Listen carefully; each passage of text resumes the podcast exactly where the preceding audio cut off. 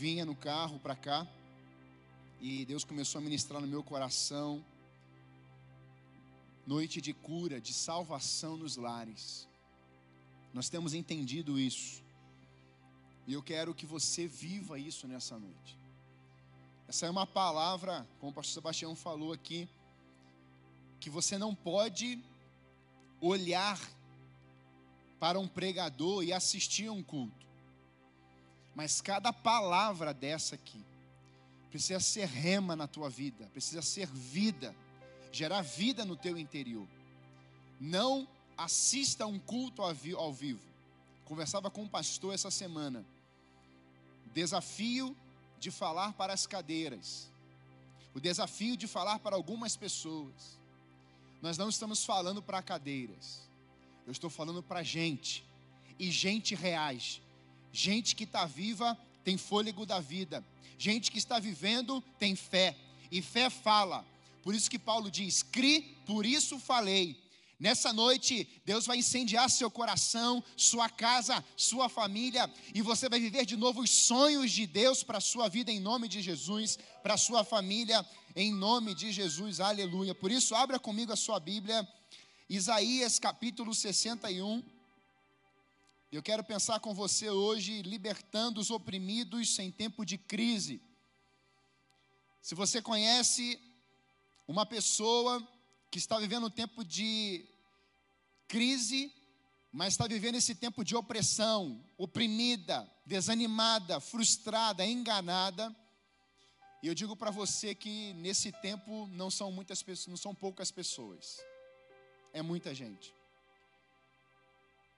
E no tempo dessa palavra nós vamos compartilhar algumas experiências, alguns casos que Deus tem vindo com a sua ação poderosa, mesmo à distância, porque para Deus não há distância, Ele é um Deus presente, real, vivo, que se relaciona com pessoas o tempo todo.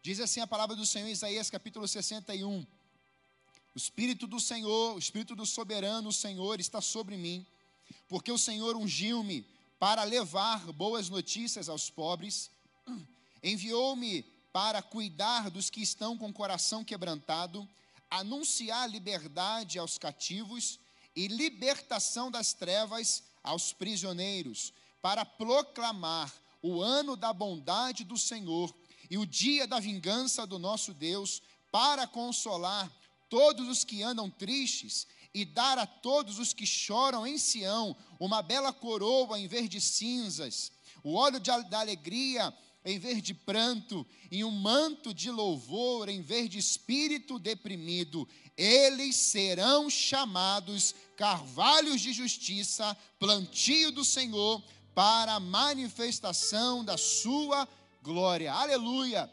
Todo o tempo que eu leio esse capítulo de Isaías, algo queima no meu coração, como Jeremias vai dizer. Eu tentava não falar mais dessas palavras, dizendo: O Senhor me enganou, o Senhor me iludiu, o Senhor esqueceu de mim. Mas era como um fogo intenso no meu coração e algo queimava dentro de mim. Eu quero dizer nessa noite que o fogo, a sarça vai queimar de novo na sua casa, na sua família, na sua geração, dentro de si. Algo vai acontecer e vai mudar algo até o respeito nesse dia, em nome de Jesus. Nesses dias de crise, nesses dias de opressão, nesses dias de pessoas deprimidas, algo vai mudar na tua vida, em nome de Jesus. Eu creio nisso. Diga amém na sua casa aí. Aleluia. Pensando sobre o livro de Isaías, o profeta Isaías, nós começamos a perceber algumas coisas que eu queria compartilhar com você. Mensagem do profeta Isaías, considerado o profeta messiânico, um profeta que vai falar muito de Jesus. Mas não foi sempre assim. Se você ler o capítulo 1 do profeta Isaías, você vai perceber alguns dizeres desafiadores. Ele fala verdades, mas verdades que vão doer no povo que dói no coração do povo. E muitas vezes você vai ver Jeremias falando o boi sobre o jumento, você vai ver algumas verbalizações difíceis.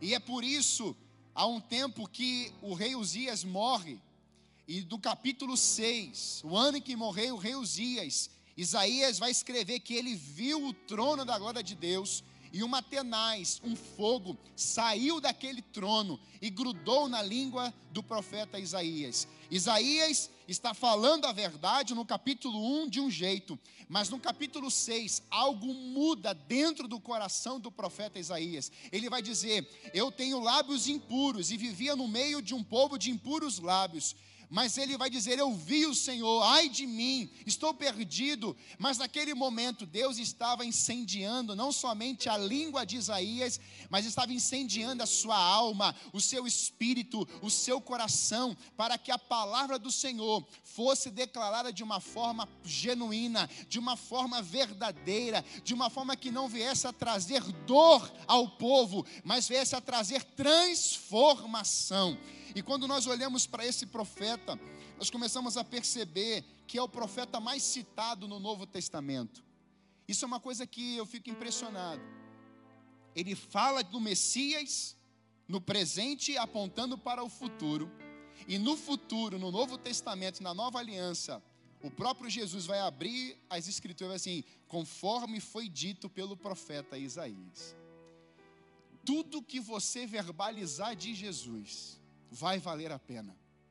Tudo que você falar desse nome que está acima de todo nome, vai valer a pena. A Bíblia diz que a palavra do Senhor não volta para não volta vazia. Algo muda, algo é gerado quando nós declaramos a palavra profética, declaramos a palavra de vida. Você via um vale de ossos secos e Deus disse: "Pode ressuscitar esse exército". E o profeta diz: "Tu sabes". Deus então profetize, declare vida nesse ambiente, declare vida sobre esses ossos. Nessa noite eu tenho aqui para te falar que a palavra do Senhor, a sarça, atenaz, vai grudar na sua língua e você começará a declarar palavras de vida, de transformação dentro do seu lar. Filhos vão se converter aos pais, pais vão se converter aos filhos. O emprego vai bater na tua porta mesmo no tempo de crise. Haverá riquezas sendo declaradas dos céus sobre a terra nesses dias de crise. Eu creio num Deus que não tem crise, mas ele coloca ordem em qualquer crise. Nesses dias, Deus está descendo dos céus, está abrindo os céus nesses dias para declarar vida sobre a terra no meio da crise, em nome de Jesus. Aleluia.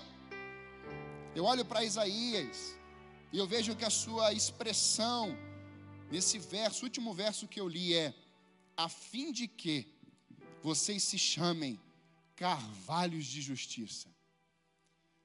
Há uma, algumas declarações do profeta nesse capítulo 61. E ele está escrevendo profeticamente, esse Espírito do Senhor não está, nesse caso, ele está sobre Isaías, mas ele está falando de Jesus. É uma mensagem profética, é uma escrita que iria acontecer. E quando Jesus ele é batizado por João Batista, a Bíblia diz que os céus se abriram. E o Espírito Santo em forma de pomba, como pomba, vem e desce sobre ele. Ali começava o ministério itinerante de Jesus. Jesus começava a realizar milagres e curas através do poder do Espírito que desceu sobre o Messias, que Isaías está falando aqui. E quando a gente olha para isso, nós começamos a perceber que nós podemos ser esse carvalho.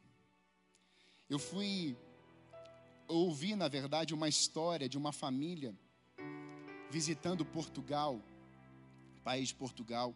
Eles foram até um local onde havia umas caves, onde armazenava o vinho do porto, um armazém grande. E conversando ali, essa família, com aquelas pessoas que trabalhavam ali, eles disseram que o melhor vinho estava colocado em descanso num tonel, num barril de carvalho. Aquela madeira de carvalho que estava ali é, protegendo aquele vinho. E eles ficaram impressionados, disseram que o carvalho era uma das melhores madeiras para fazer o tonel, para fazer um acondicionamento para o vinho. Eles perguntaram por quê? Eles, por uma razão pois o carvalho mantém a integridade. Eu queria que você guardasse bem isso. O carvalho, a madeira, ela mantém a integridade daquilo que está nela ou nele, guardado, guardando, mesmo que seja qualquer líquido, em especial o vinho. Ele mantém a integridade do vinho. Ele é especial e não se corrompe ao longo do tempo. Ele permanece ali forte, inalterado. Ele pode garantir a qualidade daquilo que está dentro dele. Esta árvore carvalho, ela é muito é, trazida na palavra de Deus, na revelação bíblica. E nós achamos que ela é muito importante porque ela foi usada como uma comparação da vida daquele que vai trazer para dentro de si o conteúdo dessas boas novas. Cristo vai colocar dentro de si as boas notícias, as boas novas. E quando nós olhamos para o Novo Testamento, nós começamos a entender que Jesus vai expressar e viver as boas novas, levando a diversas pessoas. E quando nós começamos a compreender isso, nós temos que entender que aqui Isaías está dizendo assim: olha, o carvalho, Cristo, está dentro de si o Evangelho. E quando nós compreendemos, ele vai dizer, a fim de que sejamos. Há uma oportunidade para cada um membro de igreja, filho de Deus, salvo, redimido, que viveu essa redenção de Jesus de Nazaré, em ser um carvalho de justiça preparado. Mas para você ser um carvalho de justiça, é preciso você passar pelas etapas. É preciso você compreender que o Espírito tem que trabalhar. Paulo diz isso. Aonde o Espírito de Deus está, aí a liberdade. Na linguagem de hoje, eu poderia dizer para você: aonde o Espírito está, ele quebra tudo ele resolve. Aonde o Espírito de Deus está, ele tira aquilo que não presta e coloca essência, amor, verdade, transformação. Aonde o Espírito de Deus está, ele arranca a amargura, ele arranca o sofrimento, ele arranca aquilo que não vale a pena, aquilo que não vai reconstruir. Ele coloca estratégia, ele coloca poder, ele coloca os dons, ele te capacita para que você venha anunciar as boas novas, cheio do Espírito Santo de Deus. E é isso que Isaías está declarando: que hoje nós somos o receptáculo, nós somos a morada do Altíssimo, nós somos aquele que o Espírito Santo está em nós, assim como ele estava em Cristo, nós podemos realizar as obras que Jesus realizou mediante ao poder do Espírito Santo de Deus. E dentro desse propósito, queridos, muitas vezes nós esquecemos isso. E por que esquecemos que nós somos a morada de Deus? Nós podemos ser esse carvalho cuja justiça está dentro de nós. Deixa eu te falar uma coisa: a justiça não está no externo, a justiça está dentro dos filhos de Deus. O reino não está no externo, o reino está dentro de vós. A luz não está no externo, a luz está dentro de você. Ele é a luz do mundo que está dentro do seu coração. Por isso que aonde você chega, as trevas têm que recuar, porque a luz que brilha, a luz poderosa do Senhor, ela está dentro dos filhos de Deus. Ele vai afirmar isso em Marcos: vocês são sal da terra e luz do mundo. Mas durante um período a gente esquece isso por causa da crise. Quantas pessoas hoje estão vivendo nesse tempo difícil? Desafiador. E muitas vezes nos esquecemos de quem nós somos, de quem Deus é, da Sua verdade, da Sua palavra. E é por isso que no verso 1, Isaías vai falar: Ungiu-me para levar as boas novas. Eu olho para esse profeta e eu percebo que as boas novas estão sendo declaradas no futuro, na vinda de Jesus. E ele vai dizer: Enviou-me para curar os quebrantados de coração. Quando a gente olha para essa afirmação, nós começamos a ver algumas declarações que vai, vão gerar mudanças no outro. Mas eu quero primeiro pensar mudanças dentro de mim. Para você ser um agente, para você ser usado, para você viver coisas do sobrenatural de Deus, nós precisamos também pensar, Senhor, o que o Senhor quer realizar dentro de mim. Em primeiro lugar, o texto me mostra que é para tratar o coração. Ele diz: Enviou-me para curar os quebrantados de coração, consolar, cuidar, restaurar, são expressões dessa palavra hoje. E por que o coração? Porque a Bíblia diz que do coração procede as saídas da vida. Então Deus quer cuidar, tratar, transformar primeiro o nosso coração, o seu coração, para que você viva essa libertação, para que você experimente essa verdade dentro do seu coração, porque é daí que saem as saídas da vida. E a boca fala o que o coração está cheio. Então, se você hoje começará a verbalizar essa vida, começa a verbalizar esse poder de Deus, é porque Deus começou a trabalhar dentro do seu coração. E quando nós olhamos para essa verdade, a um coração alegre, a formoseia o rosto. Quantos semblantes você tem visto caídos hoje? Para baixo, olhando para a terra, olhando para o solo, olhando para os pés. E a Bíblia diz que os nossos olhos precisam estar no monte, que é de lá que vem o teu socorro. O meu socorro vem do Senhor, que criou todas as coisas.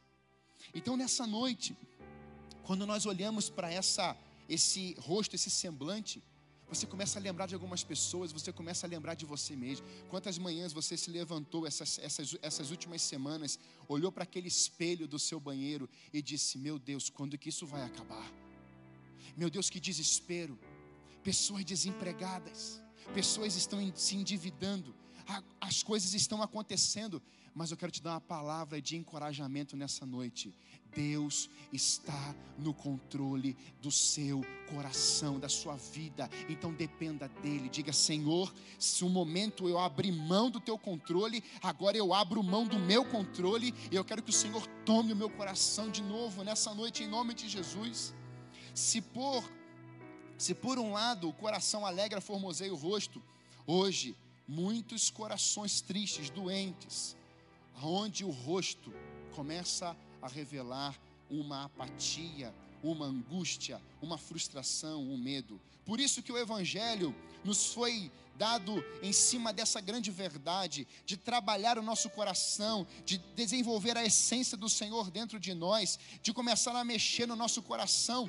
Por isso que a Bíblia vai falar em João 7,38: quem crer em mim, como diz as Escrituras, do seu interior fluirão rios de águas vivas. Deus não trabalha com gotas, Deus trabalha com fonte, Deus não trabalha com pedacinhos, Deus trabalha com construções, Deus trabalha com vidas. Ele quer fazer isso na sua trajetória, Ele quer fazer isso dentro de você nessa noite, aonde do seu interior vai fluir vida, um rio correndo por onde você está. Ezequiel diz isso: águas que saem do trono de Deus, águas que saram, águas que curam, águas que renovam, e isso Deus quer tratar o seu coração, para que onde você passar, para quem você ligar, onde você estiver, o fluir vai acontecer pelo poder do nome de Jesus. Por isso o Senhor diz: Filho meu, dá-me o teu coração, e os teus olhos venham observar os meus caminhos. Ele diz: Eu vou tirar o coração de pedra, vou colocar um coração de carne e vou fazer uma transformação. Os teus olhos não se desviem dos meus caminhos. Essa é uma noite de realinhamento aos corações. Mas ele não para só no tratar o coração, ele vai dizer no verso 2: proclamação. Enviou-me a cuidar dos corações quebrantados, anunciar liberdade aos cativos e libertação das trevas aos prisioneiros para proclamar. E quando a gente começa a entender essa questão da libertação dos oprimidos, dos angustiados, dos algemados, é que aqueles que são habilitados pelo Espírito Santo de Deus têm autoridade em pisar em serpentes, escorpiões e declarar uma palavra que vá transformar ambientes. Eu sempre lembro da mulher do fluxo de sangue. E quando eu olho para aquela mulher, vivendo num ambiente horrível. Ela estava aprisionada por uma enfermidade há 12 anos. Mas você já parou para pensar no ambiente da casa daquela mulher? Um ambiente de incredulidade, um ambiente de frieza, o cheiro que devia ter aquela casa. Mas um dia aquela mulher teve um espírito, uma reação. Ela decidiu reagir. E quando eu lembro de reação, eu lembro do apóstolo Paulo, ele chegando até a uma aldeia, uma, uma ilha, e ali ele vai fazer uma fogueira, e ali sai uma víbora, uma cobra, e pica na mão dele. E a reação do apóstolo Paulo é sacudir a sua mão no mesmo instante. Tem pessoas que já foram picadas por serpentes, já foram machucadas, já foram oprimidas, são escravizadas, estão enfermos e entregaram, não tem mais reação.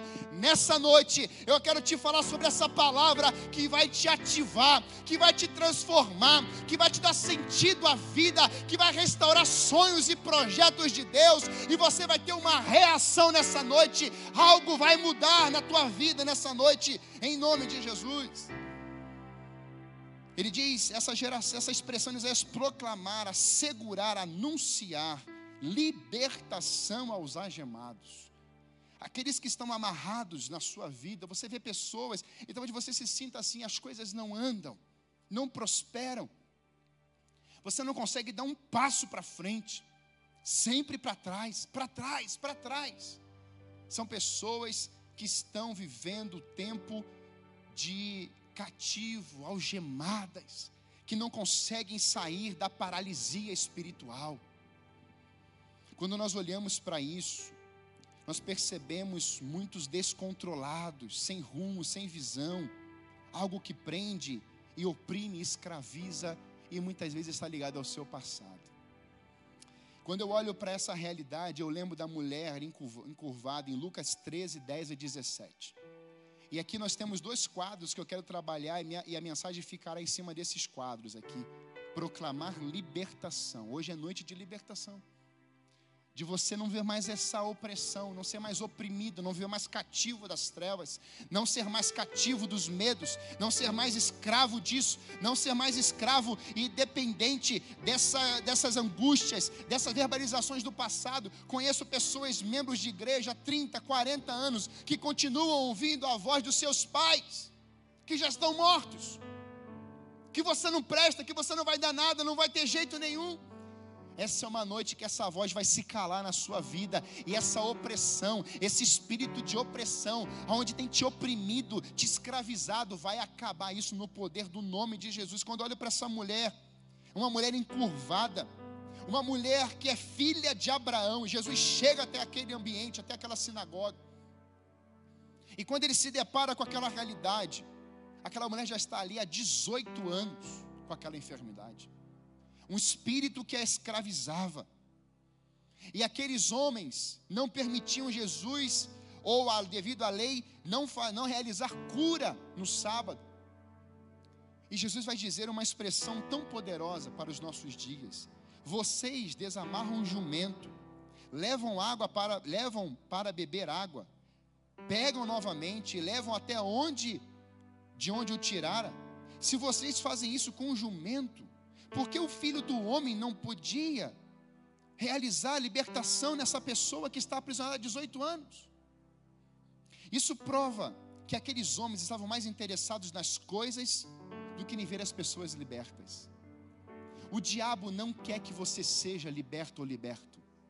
E tem pessoas que são usadas pelas trevas, que não quer que você seja é, liberta e liberto disso. Quando eu olho para essa realidade, eu percebo que Jesus vai chegar naquele ambiente e ele vai reposicionar. A prioridade não são as coisas, os jumentos, a prioridade não é o dia, mas eu criei o dia para te servir. Essa é uma verdade nos nossos corações nessa noite. Deus criou o homem e a mulher para dominar sobre as coisas, e não as coisas dominarem as, os homens e as mulheres e as famílias. Por isso, nesses dias, você tem poder e autoridade para viver liberto, para viver cheio e dominando sobre as coisas, e vivendo dominado por aquele Senhor e Salvador sobre a tua vida. Quantos anos se passaram? Aquela mulher estava vivendo aprisionada dentro de um templo, cativa, presa por um espírito de enfermidade que a fazia olhar para baixo. Mas Jesus vai chegar e vai falar assim: Olhe para mim. As expressões de Jesus na Bíblia com mulheres é muito interessante. Quando ele chega para a viúva, cujo seu filho tinha morrido. O jovem dentro do caixão, ele não resolve primeiro o caixão, mas ele resolve primeiro a viúva. Olha para mim, não chora não. Tem muita gente hoje que está chorando. E hoje o Espírito de Deus está dizendo: Eu vou enxugar dos teus olhos toda lágrima. Aleluia! Aleluia! E ele faz aquele menino jovem ressuscitar. Ele vem e transforma a vida daquela mulher novamente. 18 anos, Jesus vai lá na origem da enfermidade dela. Quantos anos se passaram? Eu vou na origem. Jesus não quer tratar você o que você tem vivido só aos teus 18 anos, 30 anos. Jesus quer ir lá na origem. Quem foi que te abusou? Quem foi que disse que você não ia chegar a lugar nenhum? Lá naquele dia que você nem sabia de nada nessa terra, mas lá no vem da sua mãe, o teu pai não queria você, a sua mãe não queria você, seus parentes não queriam você, já disseram para você, você não vai dar em nada. Hoje Jesus está indo lá naquela data, lá naquele dia, dizendo assim: Eu estou resgatando você, eu estou colocando vida nesse dia, e as portas do inferno vão ter que se calar hoje em nome de Jesus. Aleluia! Jesus, o Evangelho, diz que veio para curar os quebrantados de coração, para libertar os cativos e oprimidos, para quebrar as amarras, para cortar as âncoras. Hoje, Satanás está perdendo mais uma vez na sua vida, em nome de Jesus, para te libertar dessas prisões, para cortar as âncoras, para cortar as cordas. E o que te aprisionou no passado hoje vai ficar em âncora em Cristo. Cristo será sua âncora. Cristo será a vida na sua vida. Hoje é dia de libertação. Hoje é dia de cura, como foi na filha de Abraão, uma cristã, filha de Deus, estava aprisionado. Qual é o nome da tua prisão? Qual é o nome da sua prisão? Hoje é dia de que Ele quer fazer de você um carvalho de justiça, plantado pelo Senhor, para anunciar a glória de Deus, para a glória de Deus. Mas eu também lembro não somente dessa mulher, mas do gadareno. Lá em Marcos capítulo 5, você pode ler. E quando eu olho para esse texto, eu me encanto. Eu me encanto porque pessoas oprimidas pelas trevas, pessoas oprimidas hoje são muito, muitas vezes ridicularizadas. Não tem mais jeito. Quem que pode mudar um gadareno desse? Você já ouviu isso alguma vez? Você sabia que eu já ouvi isso? Sendo cristão. Esse menino não tem mais jeito. Esse menino não vai dar em nada. Durante muitos anos, a voz sempre estava aqui. Você não tem jeito, filho. Você não tem, você não vai chegar a lugar algum. E quando a gente tomava posicionamento, vinha a voz: você nunca vai ser igual os que estão na tua frente. Durante muitos anos eu ouvi isso, de Satanás seus demônios. Mas houve um dia que eu recebi essa autoridade. E eu falei assim: você até aqui andava, daqui você não vai passar mais. E é exatamente essas boas novas que estavam em Cristo, cheio do Espírito Santo, que ao invés que ele agora está colocando, indo para uma outra, outro lado, uma outra margem, e ele está indo no meio de uma tempestade, vem, e Jesus está atravessando para o outro lado. Jesus vai chegar do outro lado, e quando ele pisa em Gadara, aquele homem que está vindo do cemitério, do sepulcro. O endereço dele é. Eu queria que você guardasse bem isso. Pessoas oprimidas, escravizadas da morte. O diabo é a morte. Mas Jesus vai dizer: morte, você foi tragada. Você perdeu. Cristo desceu até o inferno e sacudiu a morte. Assim, onde você está, ó morte? E quando Jesus chega até aquele lugar, em Gadara, Aquele gadareno vem, aprisionado pelas trevas. E ali ele vai dizer, as trevas vão dizer que é uma legião, e legião, considerado como exército, um exército naquele tempo eram seis mil homens. Você imagina seis mil demônios dentro de uma pessoa? Talvez alguém olhasse e fosse assim: impossível ser liberto, impossível arrancar seis mil demônios de uma pessoa. Jesus não trabalha com números, Jesus trabalha com gente, propósito. Enquanto os demônios vinham aprisionar aquele homem, Jesus já ouvia como missionário. Hum. Enquanto o mundo pensa que você não tem mais jeito, Jesus já falou assim: ele tem jeito sim. Eu vou plantar e vou regar, ele vai ser meu carvalho de justiça. E quando nós olhamos para a vida desse homem, Jesus vai chegar até aquele cemitério, ambiente de morte. E uma vez assistindo um jovem num intervalo vida dentro de uma escola, ele disse assim: Qual é o lugar mais rico do mundo? E eu queria te fazer essa pergunta agora. Qual é o lugar mais rico do mundo para você? Talvez hoje o lugar mais rico do mundo para você seja a sua casa. Talvez o lugar mais rico do mundo hoje, para muitos, seja entrar numa farmácia e conseguir comprar uma máscara. Talvez hoje o lugar mais rico do mundo é você conseguir entrar no supermercado, não ser contaminado, e você conseguir sair dali com uma compra. Ou talvez o lugar mais rico do mundo seja quando você vai sacar o seu dinheiro no caixa eletrônico e você consiga comprar alguma coisa. Mas o lugar mais rico do mundo, aquele jovem fala que era o, é o cemitério. E por que o cemitério? Porque no cemitério ficaram enterrados sonhos. No cemitério ficaram enterrados muitos abraços que não foram dados enquanto vida. No cemitério estão enterrados muitos projetos que você não quis dar sequência. No cemitério tem muitos beijos que não foram dados enquanto vida. No cemitério tem muitos elogios que não foram dados para a esposa enquanto viva. No cemitério tem muitos carregar o colo que você não quis carregar no colo enquanto vivos. E aí Jesus chega até aquele cemitério, até aquele homem e fala assim: Hoje acabou o cemitério na tua vida, porque eu não te fiz para a morte, eu te fiz para a vida. Jeremias fala isso. Os pensamentos que eu tenho a vosso respeito são pensamentos de paz e não de mal, mas para vos dar um fim e uma esperança. Jesus chega até aquele cemitério aqueles demônios vão reagir.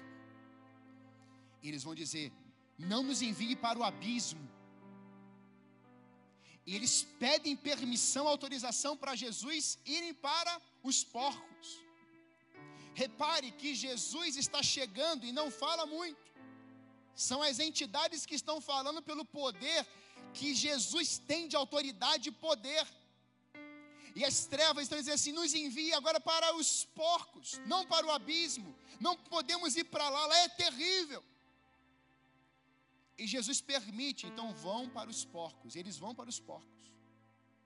Naquela cidade de Gadara, o comércio forte era a criação de porcos. O que Jesus está ensinando de novo? Com a mulher encurvada, vocês estão preocupados com o jumento, com o burrinho. Eu tô, estou invertendo isso. Eu vou, eu vou tirar a opressão dessa mulher. Agora em Gadara, a prioridade são os porcos. Então eu estou agora quebrando isso. A prioridade é esse missionário aqui. E aí vem a transformação. Aqueles demônios vão para os porcos e eles vão para um abismo ou para uma como é que é o nome? Me fugiu. Eles vão para uma um precipício, obrigado. E ali aqueles dois mil porcos vão morrer. E a comunidade fica invocada com Jesus. Como você permite que os porcos, se os porcos é o nosso negócio, os porcos é a nossa esperança, os porcos é a nossa prioridade e vão expulsar Jesus dali. Pessoas que estão cegas e oprimidas não conseguem enxergar às vezes a transformação do outro. E aqueles homens, aquela comunidade vai retirar Jesus dali. Mas Jesus, ao sair, aquele homem que estava dominado pelas trevas, morando no cemitério, agora é liberto pelo poder do nome de Jesus. Antes aprisionado com o endereço do cemitério. Agora aquele homem foi restaurado, transformado, ungido, mexido por Jesus. E agora ele quer ir atrás de Jesus e ir embora. E Jesus fala assim: Não, você não vai comigo, eu fico com você. Sabe por quê?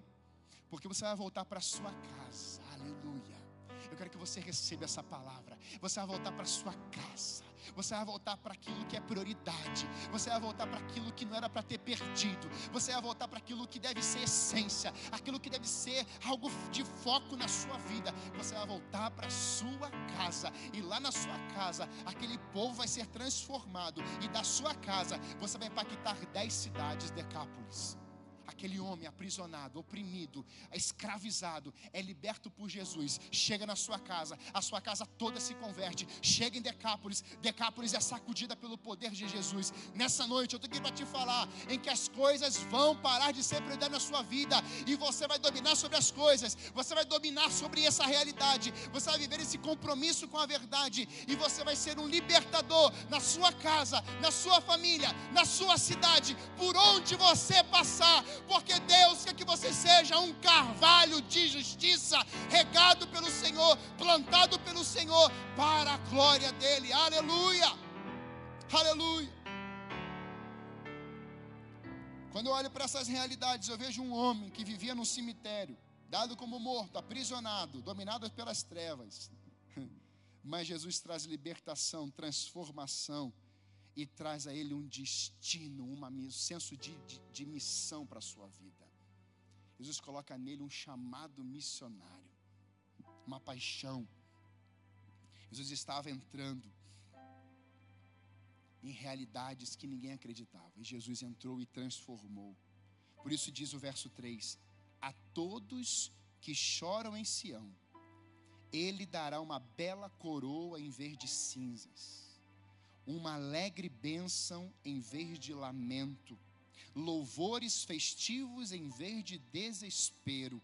Em sua justiça serão como grandes carvalhos que o Senhor plantou para a sua glória.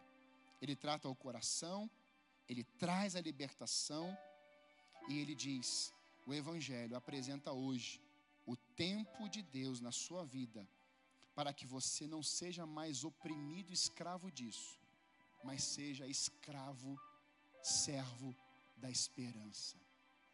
Quando eu olho para essa verdade, Ele me enviou para dizer aos que choram que é chegado o tempo do favor do Senhor e o dia da ira de Deus contra os seus inimigos. Ao invés de cinza, uma coroa. E cinza a gente lembra de perda. Cinza envolve luto, perda, é evidência que você está vivendo e evidencia o que você está vivendo, é uma marca, é uma constatação, você está vivendo isso. Cinza, eu lembro de Jó, sentado na cinza, ele pega a cinza e coloca na sua cabeça, e a sua mulher diz: abandona esse teu Deus e morre. Vem os seus amigos e o acusam. Mas Jó vai dizer: Antes, eu te conhecia de ouvir falar, mas agora os meus olhos podem te ver. Isso precisa ser uma verdade nos nossos corações, queridos. Por quê? Porque quando Deus vem no seu tempo, Ele vem enxugando as lágrimas, Ele vem apresentando esse Evangelho, essa vida o interesse de Deus é retirar a cinza e colocar uma coroa na sua cabeça. E quando nós olhamos para a coroa, nós entendemos como uma mudança de mente, um renovo na sua mente, um renovo na sua alma, nas suas emoções, no seu interior, pensamentos novos. A cinza vai sair hoje mas Deus coloca uma coroa, um renovo, um sentido. Ele coloca princípios, ele coloca um despertamento, ele coloca palavras, ele coloca disposição, ele coloca senso de chamado, de missão, de um compromisso na sua mente, na sua cabeça, porque a sua cabeça, a sua mente será a mente de Cristo, o libertador, aquele que venceu o pecado, venceu a morte, foi oprimido, foi angustiado, venceu a tentação no deserto, mas não permitiu perder e perder o foco, ele venceu e foi até o fim, tendo morte, morte de cruz, mas não abandonou. E quando nós olhamos para isso, nós vemos em Hebreus 1:9, amaste a justiça e odiaste a iniquidade, por isso, Deus, o teu Deus, te ungiu com óleo de alegria, como a nenhum dos teus companheiros. Ele continua dizendo: óleo de alegria ao invés de pranto. Veste de louvor em vez de espírito angustiado. É o que a salvação, o espírito começa a produzir dentro de você. Quando Jesus entra no seu coração, quando o Espírito sela a sua vida, quando o Espírito começa a trabalhar no seu interior, ele transforma o que era em cinza em coroa, ele transforma o que era de pranto em alegria, ele transforma o que não tinha veste alguma, ou que era veste de tristeza, veste de cemitério, vestes acorrentadas, braços acorrentados, pernas acorrentadas. Ele entra, ele transforma, ele corta essas algemas, e ao invés de espírito angustiado, Ele te coloca um veste de louvor, Ele te reveste de alegria, Ele te reveste de gozo, Ele te reveste de paz, Ele te reveste de transformação, Ele te reveste. Por isso a Bíblia diz: revestivos do Espírito Santo de Deus, enchei-vos do Espírito Santo de Deus. Mas Ele não para só em você ser cheio, Ele quer que você seja uma pessoa que transborde uma medida recalcada, sacudida e transbordante, porque Deus não tem limites.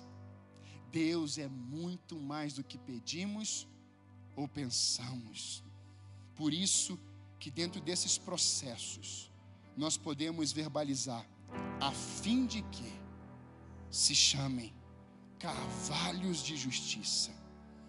E por que carvalho de justiça? Para que você seja estável. O processo do coração, da libertação, de uma nova vida e sendo mexido pelo Espírito Santo, é para que você seja um carvalho de justiça. E quando você vai ler sobre o carvalho, demora um bom tempo, muitos anos a crescer e tomar a forma final. Mas quando chega na forma final, é uma das árvores mais resistentes. Para mim, para você, isso se traduz como maturidade espiritual. Aonde você olha para aquela causa, para aquela origem, diz: Você não tem mais espaço na minha vida. Aleluia! É quando você olha para depressão e fala assim: depressão, você quase me matou, mas você não tem mais espaço na minha vida. Agora eu sou lavado, agora eu sou curada, resgatada, agora eu sei a minha identidade em Deus. Há poder no nome de Jesus para vencer a depressão também. Há poder. E eu quero declarar sobre a tua vida nessa noite. Porque quando nós vivemos essa vida de desse processo, desse tempo de Deus, do ano aceitável do Senhor, nós começamos a entender que Deus tem porção dupla para a tua vida. Olha o que diz o verso 6 a 8, e aqui eu vou encerrar. Mas vocês serão chamados sacerdotes do Senhor, ministro do nosso Deus vocês se alimentarão das riquezas das nações e do que era o orgulho delas. Vocês se orgulharão. Em lugar da vergonha que sofreu, o meu povo receberá porção dupla, e em vez de humilhação, ele se regozijará em sua herança, pois herdará porção dupla em sua terra e terá alegria eterna. Aleluia! Aleluia! Quando eu olho para a alegria eterna, quando eu olho para a porção dupla, eu olho para Zacarias 9,12 que diz: Voltem à sua fortaleza, ó prisioneiros da esperança, pois hoje mesmo, é hoje, não é amanhã. Eu quero chamar a banda. É hoje, que seja hoje, que seja agora. Vem e derrama o teu espírito sobre cada casa, sobre cada lar, sobre cada família. Nós vamos cantar esse cântico. Que seja hoje, que seja agora Vem e derrama o teu espírito, porque estamos na fortaleza do Senhor, prisioneiros da esperança e não mais do medo, não mais aprisionados devido à opressão do maligno, não mais aprisionados pelas dúvidas, pelas incertezas, mas hoje queremos ser escravos da esperança, rendidos pelo Senhor, não mais do passado, mas agora servos do Altíssimo. E por que isso? Quando somos escravos da esperança, grave bem isso quando somos escravos da esperança, você sabe a sua posição em Deus e o preço que Ele pagou pela tua vida. Talvez hoje, agora você esteja pensando: não tem jeito, a minha vida está em pedaços, eu não consigo mais reagir, mais pensar, eu não consigo mais ter perspectiva de esperança, de vida. Eu estou caminhando nas ruas toda quinta-feira de um carro cantando para muitas pessoas nos prédios. E ontem nós fomos num condomínio. E as pessoas entravam, saíam de suas portas, entregavam um quilo de alimento. Elas vinham com lágrimas. Obrigado por essa mensagem de esperança. Obrigado por essa palavra de amor. Obrigado porque eu estava desiludida dentro da minha casa, mas eu comecei a ouvir os louvores. E um momento nós paramos num prédio. E Deus falou assim: tem gente pensando em suicídio agora. E eu peguei o microfone, não estava no escrito, e falei assim: olha, você que está pensando em morte, você que está oprimido, oprimida agora, você pode receber a vida eterna, a alegria exuberante agora. Então repita comigo. E desceram pessoas dizendo exatamente isso. Hoje, talvez o seu lar seja um lar em que a morte tem falado mais alto a dúvida tem falado mais alto, a opressão tem falado mais alto, a escravidão tem falado mais alto, mas nessa noite, Deus vai colocar no seu coração em que você será escravo da esperança, porque Zacarias diz isso. Quando você é escravo da esperança, olha o que, que ele diz: quando você é escravo da esperança, eu vou restaurar tudo em dobro para vocês. Eu quero que você agarre essa palavra, ela é profética na tua vida, ela é rema na tua vida, ela é para hoje, ela é para agora. Por quê?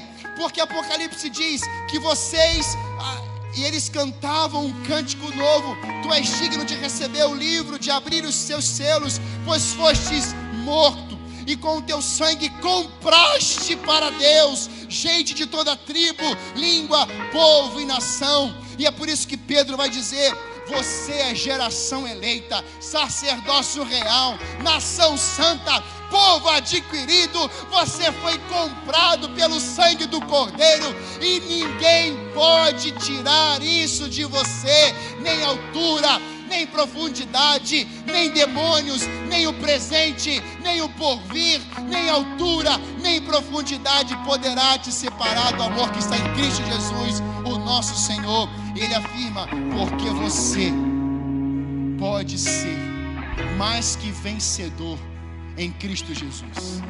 Aonde estão as tuas raízes hoje?